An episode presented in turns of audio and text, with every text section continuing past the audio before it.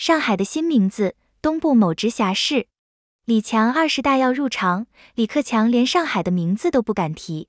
中国就是这样一个人治国家，领导人的看法就决定了对事情的认识。可能上海书记李强在疫情防控这个问题稍微开明一些，但是习近平就是要扛下去。